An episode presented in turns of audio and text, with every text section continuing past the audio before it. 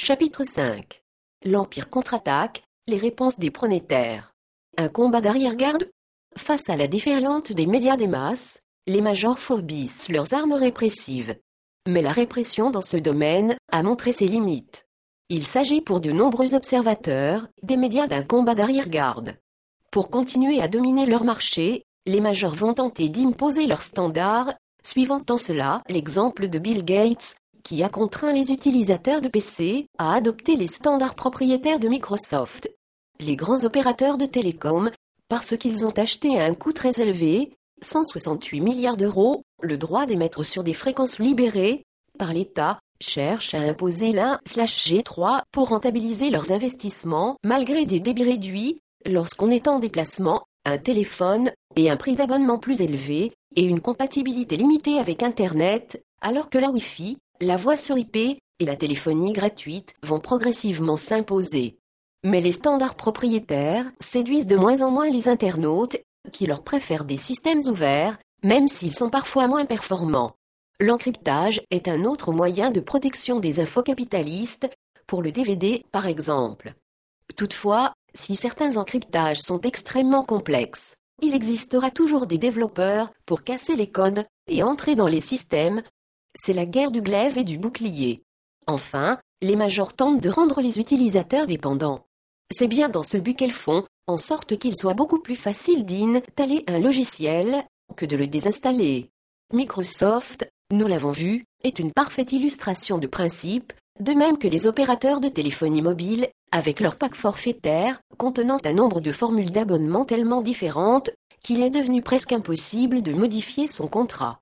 Une coopération entre infocapitalistes et pronétaires est en train de s'amorcer avec l'initiative lancée par Jérôme Allaire, un jeune millionnaire du net, grâce à sa start-up Britkov.com, opérationnelle depuis janvier 2005. Britkov utilise le pouvoir d'Internet pour transformer le média télévision en permettant aux producteurs de vidéos, autant les grands groupes que les pronétaires, de proposer leurs programmes en ligne et à haut débit contre une rémunération soit directe, soit par l'intermédiaire de la publicité. Ainsi, chaque producteur de vidéos pourra proposer son œuvre sur Internet grâce au pack logiciel proposé par Britkov et gagner de l'argent si quelqu'un la regarde. Alaire s'inspire du modèle de Google qui génère des revenus grâce aux annonces publicitaires placées sur les sites de ses clients. Britkov prévoit de laisser une place importante aux clips vidéo de courte durée analogue à ce qui prolifère déjà sur le net. L'idée est simple, il suffit de placer la pub de 30 secondes en tête de la vidéo. Les annonceurs acceptent déjà de payer 25 dollars pour 1000 spectateurs, plus que ce qu'ils paient pour la télévision classique.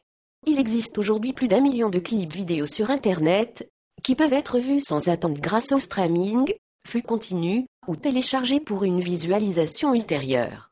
L'entreprise de marketing Forestry Research estime que la moitié de la population des internautes regarde des vidéos en ligne. Britkov n'est plus seul, sont venus le rejoindre dans ce nouveau marché d'autres startups comme Blink, Akimbo ou The Platform. Les grands de la communication comme Viacom cherchent désormais à collaborer avec ces jeunes entreprises qui inventent une nouvelle façon de faire de la télévision. Les entreprises de communication, qui ne possèdent pas de réseau câblé, se tournent vers le haut débit sur Internet pour diffuser leurs programmes. Par exemple, la société Econova, productrice d'émissions pour le Discovery Network et le National Geographic Magazine, lance une émission d'exploration sous-marine en web TV, sous la forme d'un blog multimédia, permettant même de cliquer sur des vidéos en live, en provenance directe des casques des plongeurs, qui explorent les grands fonds marins. Certaines startups pronétariennes, comme Magnatvu Channel Blast, sont encore plus ambitieuses, elles veulent entrer en compétition directe avec les grandes chaînes.